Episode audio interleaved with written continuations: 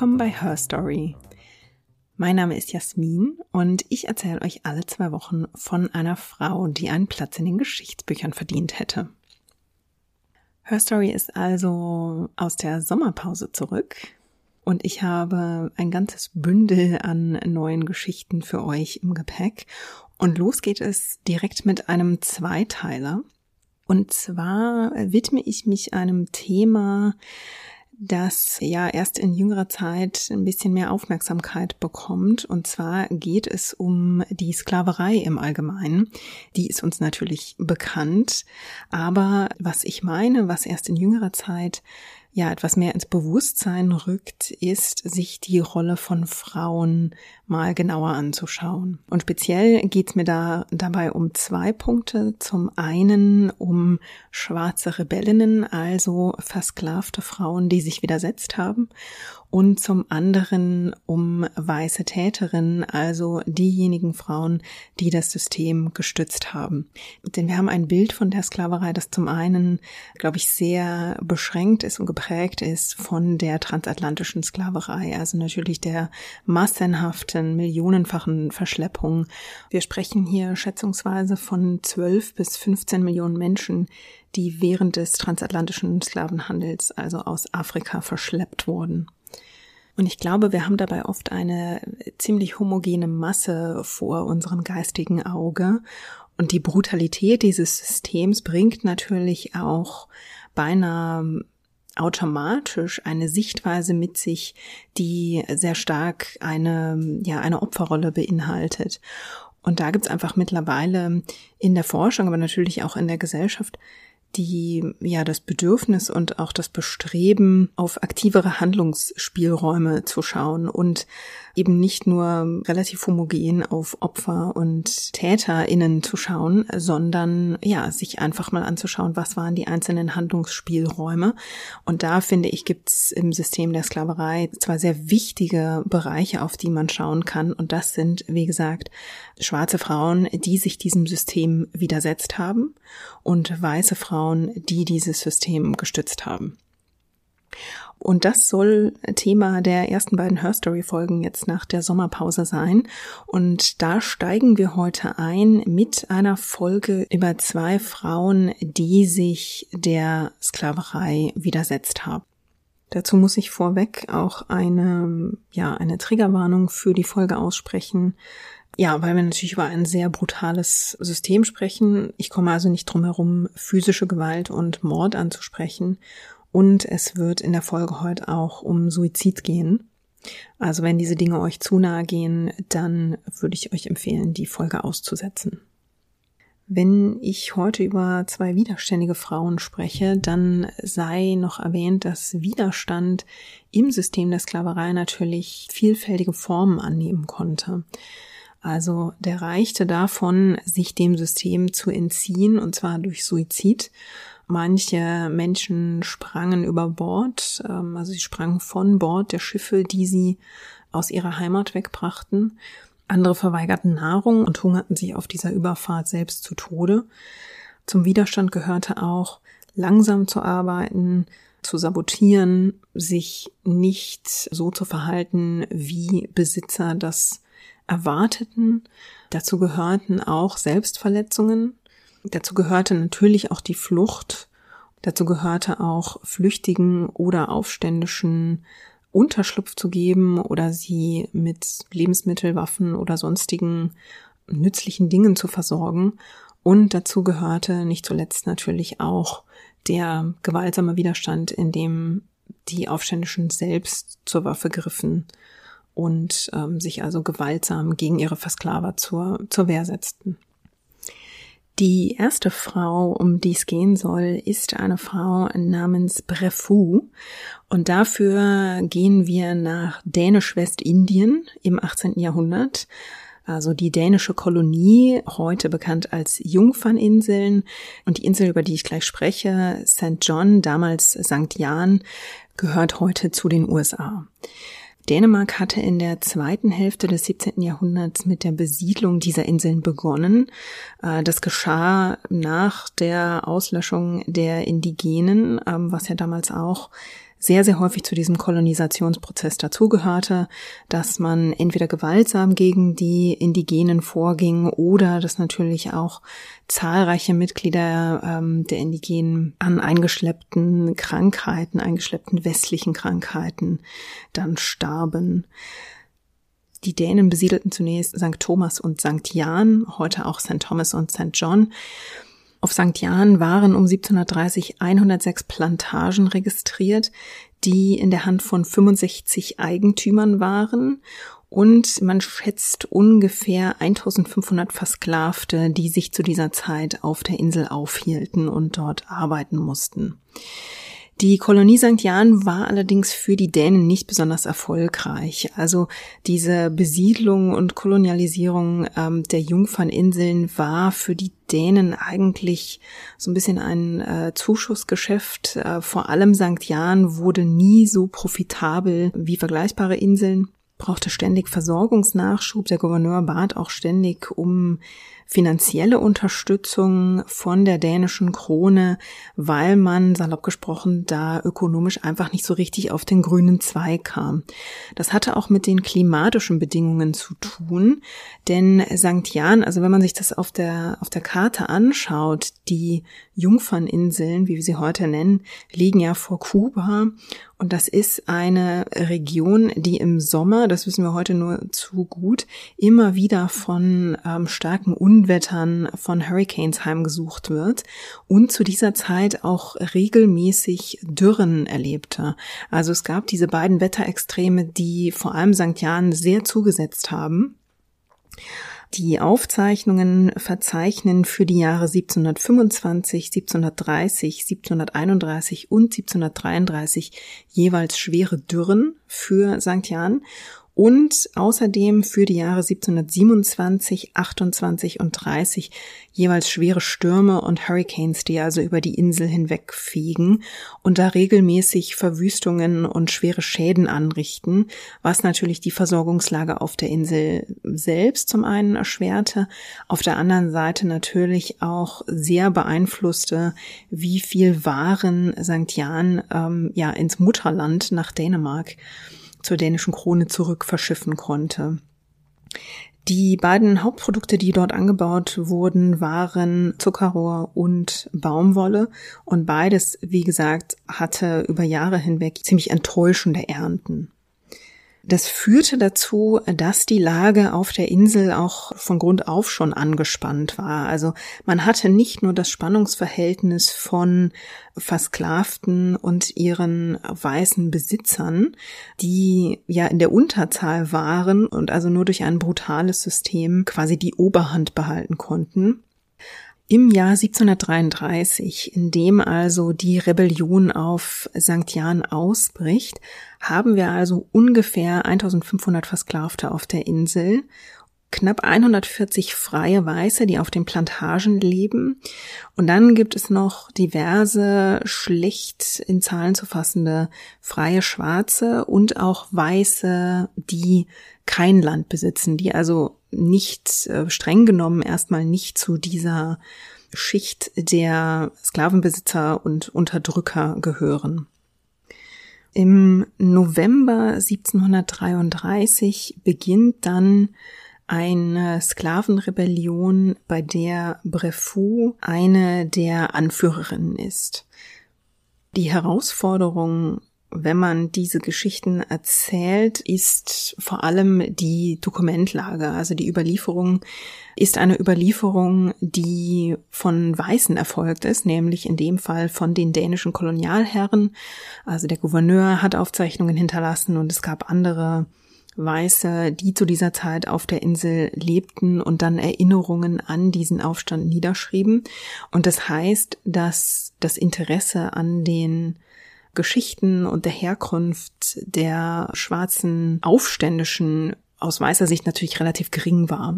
Die wurden auf das Label Rebellen oder Aufständische reduziert und deshalb wissen wir zum Beispiel nichts darüber, seit wann Brefou auf der Insel arbeiten musste, seit wann sie versklavt war. Man weiß nur, dass sie einem Plantagenbesitzer namens Peter Kreuer gehörte. Für den soll sie also gearbeitet haben, aber genaue Details, zum Beispiel wie alt sie war, als der Aufstand ausbrach, auch das wissen wir nicht. Ja, uns öffnet sich quasi nur ein Fenster von äh, sechs Monaten, in denen wir einen Blick auf den Widerstand von Brefou und ihrer MitkämpferInnen bekommen. Brefou ist eine von mehreren AnführerInnen der Rebellion. Und die Rebellion beginnt im November 1733 damit, dass sieben Versklavte zum Fort Frederiksvern steigen. Das ist also das dänische Fort auf der Insel. Sie scheinen Feuerholz wie jeden Morgen dort hochzutragen. In diesem Feuerholz, in diesen Bündeln sind aber Waffen verborgen. Und kaum am Fort angekommen, beginnen sie also das Fort anzugreifen. Sie überwältigen und töten die dänischen Wachen und Soldaten, die dort gerade Dienst haben, erobern so das Fort und feuern dann eine Kanone als Zeichen für ihre Kameradinnen auf der Insel, dass das Fort also gefallen und jetzt in der Hand der Rebellen ist. Und das ist quasi der sprichwörtliche ja, Startschuss für die Rebellion, die also in dieser Novembernacht 1733 beginnt. Prefot wird in dieser Nacht auf den Plantagen aktiv und zwar übernimmt sie eine der führenden Rollen dabei, gemeinsam mit einem Versklavten namens Christian äh, mindestens zwei Plantagen anzugreifen. Zum einen ist das die Plantage ihres Besitzers Peter Kreuer. Dort überwältigen und töten sie Peter Kreuer und seine Ehefrau nehmen dort Schießpulver und Munition an sich, ähm, fliehen dann von dieser Plantage und überfallen eine benachbarte Plantage, nämlich die der Van Stell-Familie. Auch die wird getötet und nach diesem Muster gibt es von verschiedenen aufständischen Versklavten in dieser Nacht zahlreiche Überfälle. Am Morgen ist also dieses Machtverhältnis zwischen den Versklavten und den weißen Plantagenbesitzern gekippt. Brefou wird von den Dänen schon relativ früh als Anführer oder einer der Anführer der Rebellion identifiziert. Und ich sage Anführer, weil den Dänen zunächst nicht klar ist, dass es sich bei Brefou um eine Frau handelt. Das wird erst ganz zum Schluss ans Tageslicht kommen, nämlich erst dann, als man Brefou tatsächlich aufspürt. Die Rebellion wird auf den verschiedenen Teilen der Inseln, also unter der Leitung von verschiedenen Anführerinnen durchgeführt und vorangetrieben. Der Gouverneur reagiert nach diesen ersten Überfällen sehr, sehr schnell und schickt also Soldaten zur Verteidigung aus ähm, und ordnet auch an, dass die Küste der Insel patrouilliert werden soll, um also zu verhindern, dass die Aufständischen von der Insel flüchten. Am 26. November 1733, also schon drei Tage nach Ausbruch der Rebellion, erobert das Zivilkorps der Dänen Fort Frederiksvern zurück. Dabei gelingt es ihnen, die Rebellen, die das Fort besetzt haben, gefangen zu nehmen. Anschließend wird das Fort neu abgesichert. Es wird ein Graben ausgehoben, um es besser zu verteidigen. Und die festgenommenen Rebellen, das steht sehr schnell fest, die sollen also verurteilt und mit dem Tode bestraft werden, indem sie auf dem Rad gebrochen werden. Im Dezember schätzen die Dänen die Zahl der Rebellen auf etwa 20. Das ist eine Zahl, die in den kommenden Monaten immer weiter nach oben korrigiert wird. In den kommenden Monaten ist die Rebellion eine Art, ja, Stand-off sozusagen zwischen den Dänen und den Aufständischen, die sich immer wieder in schwer zugängliche Regionen der Insel zurückziehen und wenn es sein muss, an einzelnen Stellen also angreifen oder versuchen Stellungen zu verteidigen oder aber die dänischen Truppen ja zu bekämpfen oder in die Flucht zu schlagen. Jetzt ist es auch nicht so, dass die Dänen dort mit riesigen Militärverbänden auf der Insel auftreten, sondern es handelt sich also um ein vergleichsweise kleines Zivilkorps und es sind also auch jeweils vergleichsweise kleine Kämpfe, die dort ausgeführt werden. Der Gouverneur verfällt im Januar dann auf die Idee, die Rebellen auszuhungern. Das heißt, er ordnet also an, Vieh und Vorräte weitgehend von der Insel zu bringen, um also den Rebellen auch ja die Nahrungsgrundlage zu entziehen. Die Dänen können das aber nicht wirklich für ihren Vorteil nutzen, denn das Zivilkorps wird von einer Krankheit erfasst, wahrscheinlich das Gelbfieber. Jedenfalls erkranken die Mitglieder wirklich alle an sehr hohem Fieber, sind also kampfunfähig und letztlich, ja, passiert im Januar nicht wahnsinnig viel. Also die Dänen haben im Januar wenig sprichwörtlich wenig Kraft, um Teile der Insel zurückzuerobern oder Erfolge gegen die Aufständischen zu verzeichnen. Mittlerweile wird die Zahl der Rebellen auf über 40 geschätzt. Und gleichzeitig, während also diese Rebellion nun auf den dritten Monat zusteuert, werden die Beziehungen zwischen dem Gouverneur und der Zivilgarde oder dem Zivilkorps zunehmend strapaziert. Also man ist sich nicht so richtig einig über den richtigen Weg, wie man die Insel verteidigen und die Kontrolle zurückerobern will. Den Aufständischen spielt das natürlich in die Hände und im Februar müssen die dänischen Beamten verzeichnen, dass große Teile im Norden der Insel von den Rebellinnen und Rebellen niedergebrannt wurden. Sprich, die Insel hat wirklich nochmal schweren oder die Plantagen auf der Insel haben nochmal schweren Schaden genommen. Jetzt ist der Punkt gekommen, an dem den Dänen langsam dämmert, dass sie ähm, ja schlechte Karten haben, die Aufständischen allein zu besiegen. Man beginnt also benachbarte Nationen um Hilfe zu bitten, in dem Fall die Engländer und die Franzosen. Gleichzeitig hadern die Dänen aber auch damit, denn zum einen ist man misstrauisch, ob also die konkurrierenden Kolonialmächte diese, ja, diesen Moment der Schwäche auf der dänischen Insel dazu nutzen werden, um dort vielleicht Kontrolle über die Insel zu übernehmen oder um die dänische Autorität, die dänische Machtposition weiter zu untergraben. Die Dänen stehen auch mit diesem Hilferuf an die Engländer und die Franzosen vor einem zweiten Dilemma. Unterdessen ist man zu dem Schluss gekommen, dass die Rebellion von Mina-Schwarzen angestoßen wurde. Mina-Schwarze sind bei den Dänen die neu angekommenen Verschleppten, die durch das Elmina Castle ähm, an der Westküste Afrikas geschleust wurden, bevor sie also nach Dänisch-Westindien verschifft wurden. Wenige Monate vor Ausbruch der Rebellion war also gerade ein neues Schiff angelangt und hatte also verschleppte Menschen in Dänisch-Westindien ja quasi abgeladen und die erlebten nun also ihre ersten Monate in diesem System der Unfreiheit und der erzwungenen Arbeit. Und man ging nun also davon aus, dass es also diese Menschen waren, die sich diesem System der Sklaverei nun aktiv widersetzten. Und das führte unter den Dänen zu einer gewissen Paranoia. Man begann nämlich auch andere unbeteiligte Neuankömmlinge als Vorsichtsmaßnahme zusammenzutreiben.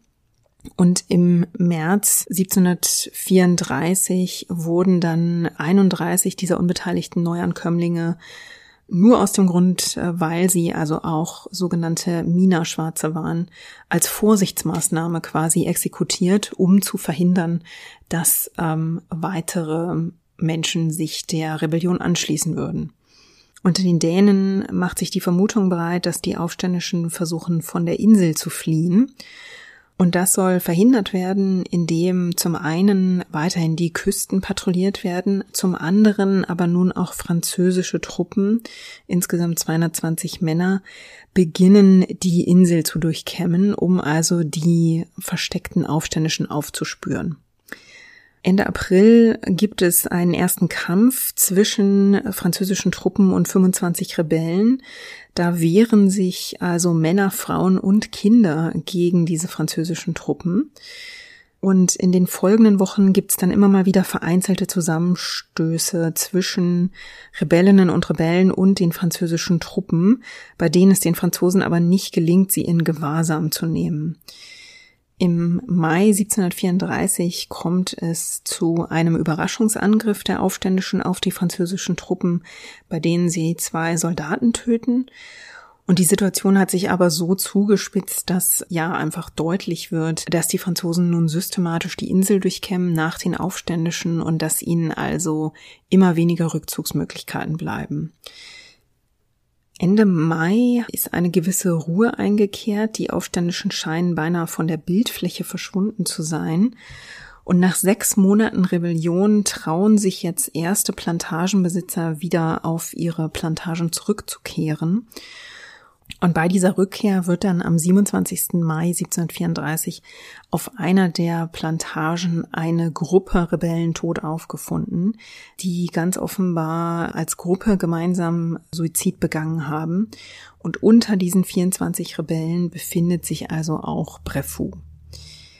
Das ist der Moment, an dem den Dänen bewusst wird, dass also einer der Anführer in diesem monatelangen Guerillakampf gegen die Dänen eine Frau war. Und der Gouverneur persönlich notiert dann seine Enttäuschung darüber, dass diese Gruppe also tot aufgefunden wurde, weil sie sich so quasi ja der dänischen Rechtsprechung entzogen haben, die natürlich grausame Exekutionen nach sich gezogen hätte. Also er ist enttäuscht, weil er diese Gruppe von Aufständischen gern selbst hätte bestrafen wollen. Und am 29. Mai, also nur fünf Tage nachdem Brefou und ihre Aufständischen tot aufgefunden wurden, folgt dann eine Exekution von fünf Rebellen, die sehr öffentlich inszeniert wird, um auch den Franzosen zu zeigen, dass die Dänen also hart durchgreifen. Also der Gouverneur ist immer noch besorgt darüber, vor der französischen Kolonialmacht schwach dazustehen, nachdem er sich nun schon auf deren Hilfe verlassen musste und versucht nun also nochmal durch diese Exekution Stärke zu demonstrieren. Fünf Tage später ist er die Franzosen dann los, die reisen ab in den folgenden Monaten, also bis in den Spätsommer 1734 hinein, gibt es immer noch Akte des Widerstands, die aufflammen. Und obwohl die Dänen schließlich die Kontrolle über die Insel zurückerobert haben, sind Teile von St. Jan also so zerstört, dass die Plantagenbesitzer sich äh, entscheiden, auf die Nachbarinseln auszuweichen und die Insel also einen ökonomischen Folgeschaden davongetragen hat. Obwohl der Versklavenaufstand von Brefou und ihren MitkämpferInnen also gescheitert ist, muss man sagen, dass St. Jan danach nie wieder ein wirklich profitables Anbaugebiet wurde. Also es schwächelte ja schon vorher und es gab zum einen weiterhin Versklavte, die sich dem System durch Flucht entzogen die Inseln von Dänisch-Westindien erlebten aber auch weiterhin noch Erhebungen, und zwar in den Jahren 1742, 1759, 1825 und 1848. Offiziell schafft Dänemark 1792 als erstes Land den Sklavenhandel ab, wobei das Gesetz so formuliert ist, dass es praktisch erst ab 1803 umgesetzt wird und damit wird natürlich nur der Sklavenhandel untersagt, aber der Sklavenbesitz war noch weiterhin erlaubt. Und es dauerte also noch bis 1848, bevor die Versklavten in Dänisch-Westindien also wirklich ihre Freiheit durchsetzen konnten. Dieses dänische Kolonialexperiment war vor allem auf St. Jan wirklich nicht besonders erfolgreich für die Krone. Und 1917 wurden die dänischen Jungferninseln bzw. Dänisch-Westindien dann an die USA verkauft und gehören also seitdem zum amerikanischen Staatsgebiet. Jetzt werdet ihr gemerkt haben, dass ich während dieser Erzählung den Namen Brefou gar nicht so oft erwähnt habe. Das liegt natürlich an dem Punkt, den ich eingangs erwähnt habe. Die Überlieferungen, die wir haben, sind aus dänischer Hand, aus der Hand oder der Feder weißer Kolonialherren, denen relativ wenig daran gelegen war, die Taten einzelner Anführer wirklich genau zu rekonstruieren. Die haben während dieser, während dieses Aufstands einzelne Namen identifiziert als die Personen, die wirklich eine leitende Rolle in diesem Aufstand hatten. Und Brefou war also eine davon. Also es geht hier nicht darum zu behaupten, dass Brefou allein diesen Aufstand anführte, sondern hier gab es eine Frau, die sich also auch gewaltsam gegen ihre Versklaver zur Wehr gesetzt hat. Ähnlich wird es uns jetzt auch bei der zweiten Frau gehen, über die ich spreche, nämlich bei Nanny of the Maroons. Hier ist die Besonderheit auch, dass es kaum schriftliche Aufzeichnungen gibt, sondern ihre Geschichte ist vor allem mündlich überliefert. Äh, allerdings ist Nanny of the Maroons bis heute sehr lebendig in der jamaikanischen Erinnerung und auch im nationalen Selbstverständnis und wird bis heute wirklich geehrt. Nanny of the Maroons kam vermutlich ähm, aus der westafrikanischen Gegend, ähm, wahrscheinlich aus Ghana und wurde dann ja eventuell nach Jamaika verschleppt, wobei schon da die ja die Legenden, äh, die Erzählungen auseinandergehen. Also manche glauben, Nanny of the Maroons war nie unfrei, sie ist nie verschleppt und versklavt worden. Dann müsste man sich fragen, wie sie von Ghana nach Jamaika kam.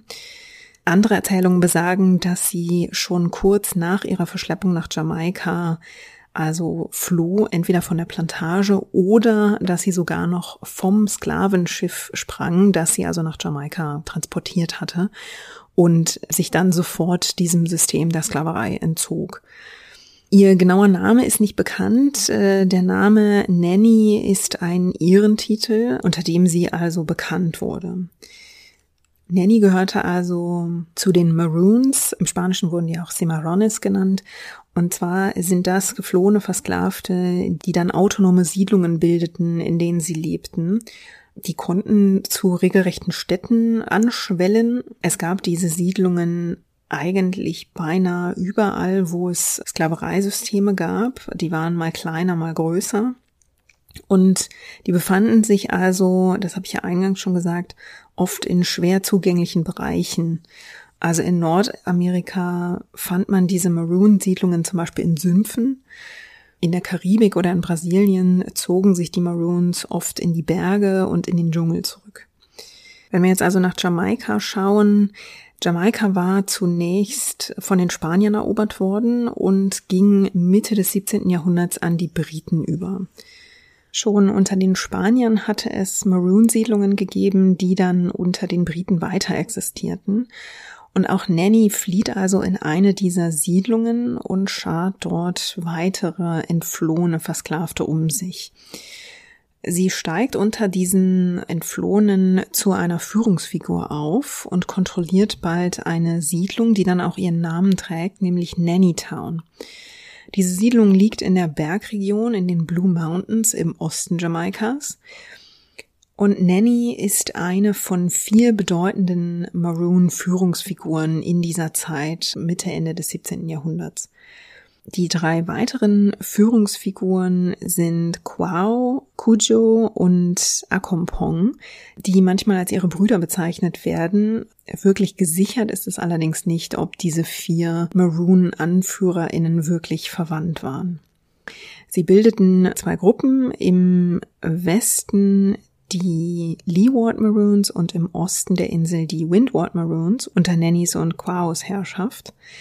Und Nanny übersah also nach ihrer Flucht und ihrem Aufstieg Angriffe der Maroons auf britische Kolonialherren. Also die Maroon-Siedlungen funktionierten eigentlich wie unabhängige Städte.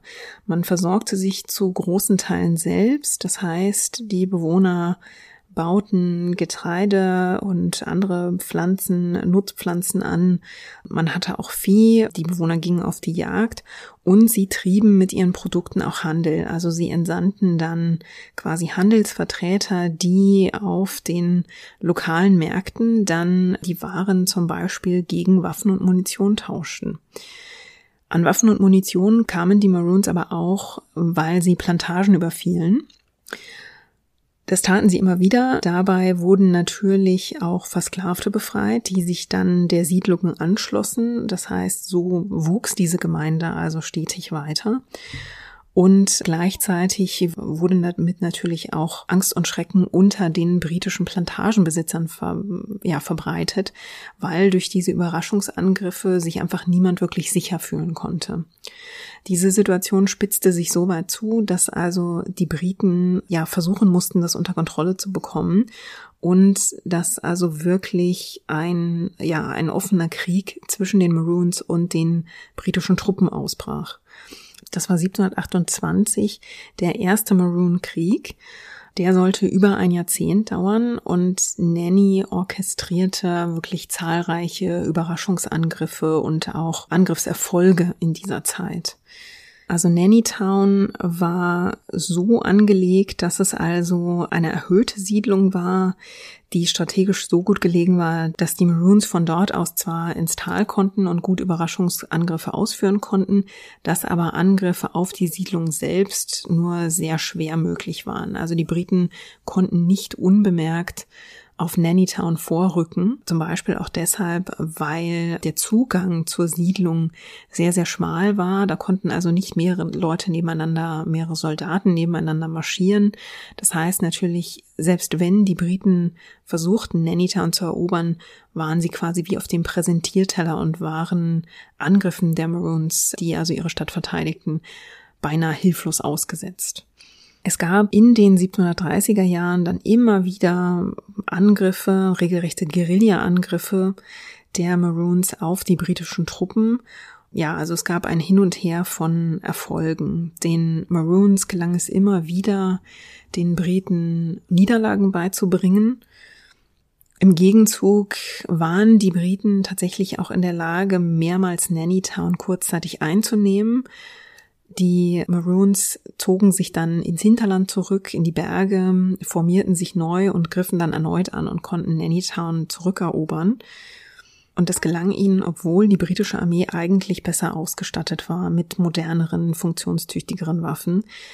Aber die Maroons waren auch deshalb so effektiv, nicht nur weil sie diese Guerillataktik äh, anwandten, sondern weil sie sich auch richtig gut tarnen konnten. Also sie konnten sich wahnsinnig gut in der Natur verstecken. Sie kommunizierten über ein Blashorn, konnten sich also über weite Strecken gegenseitig warnen, wenn sie die Briten sahen. Und sie waren sehr gut da drin, Hinterhalte zu kreieren. Also es gab dann Situationen, in denen einige wenige Maroons quasi aus der Deckung, aus der Tarnung liefen, um die Briten in eine bestimmte Richtung zu locken, in der sie dann prompt von einer größeren Kampftruppe angegriffen wurden. Und vieles davon wurde also von Nanny orchestriert. Ob sie selbst mitgekämpft hat, darüber gibt's keine Aufzeichnungen. Sie soll aber sehr starke spirituelle Kräfte besessen haben.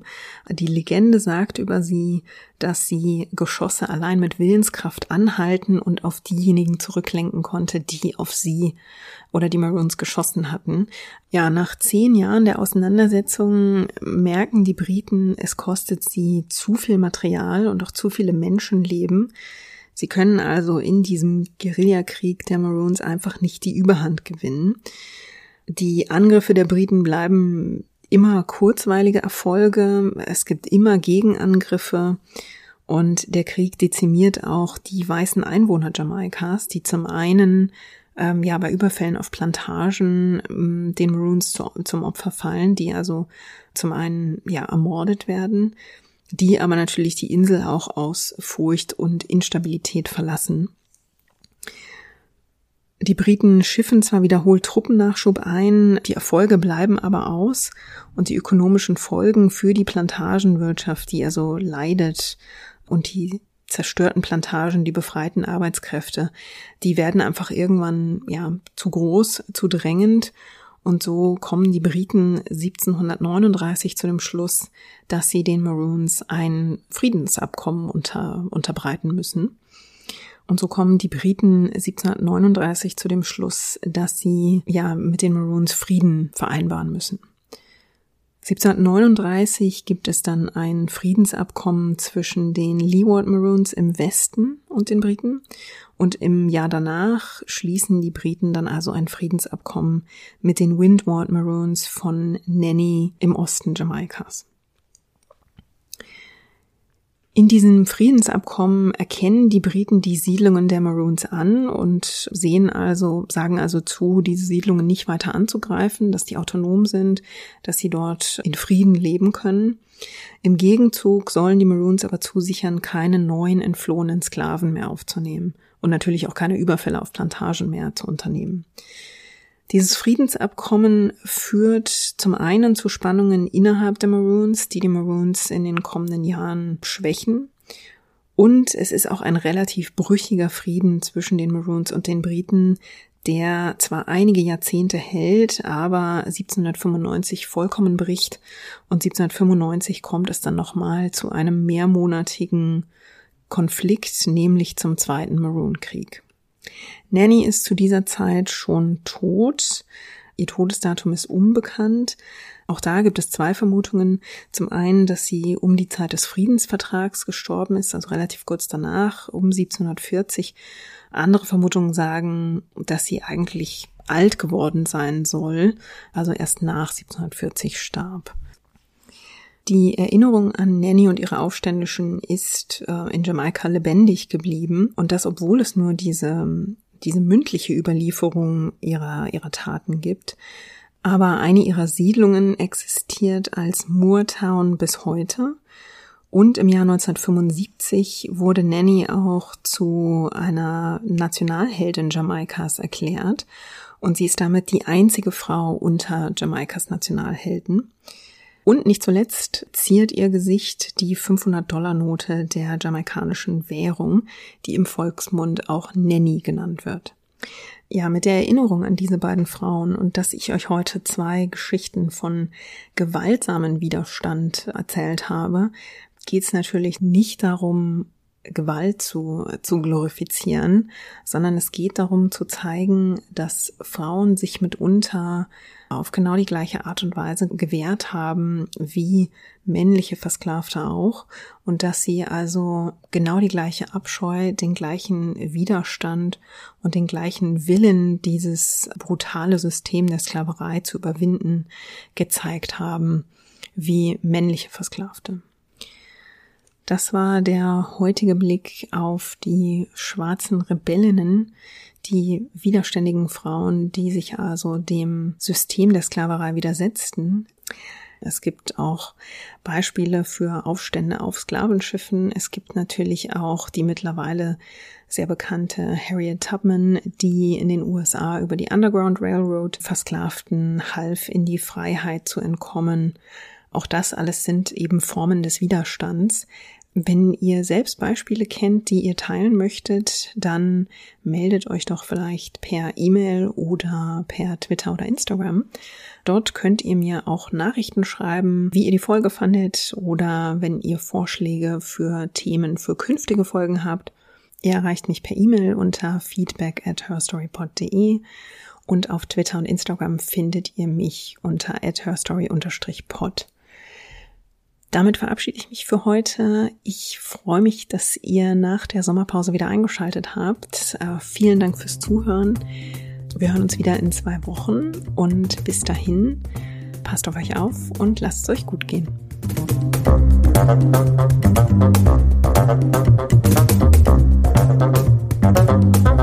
Musik